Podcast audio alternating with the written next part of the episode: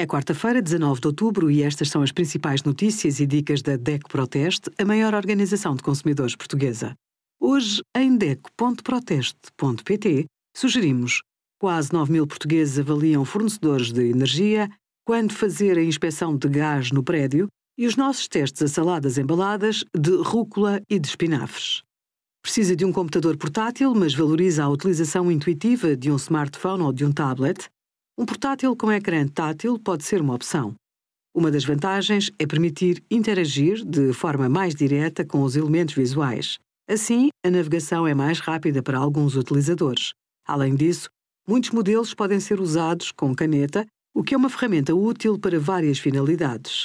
Como pontos fracos, os ecrãs táteis acumulam impressões digitais e manchas, o que pode ter um efeito negativo na sua experiência de utilização. E a visualização do ecrã pode ser dificultada sob luz direta. Obrigada por acompanhar a DEC Proteste a contribuir para consumidores mais informados, participativos e exigentes.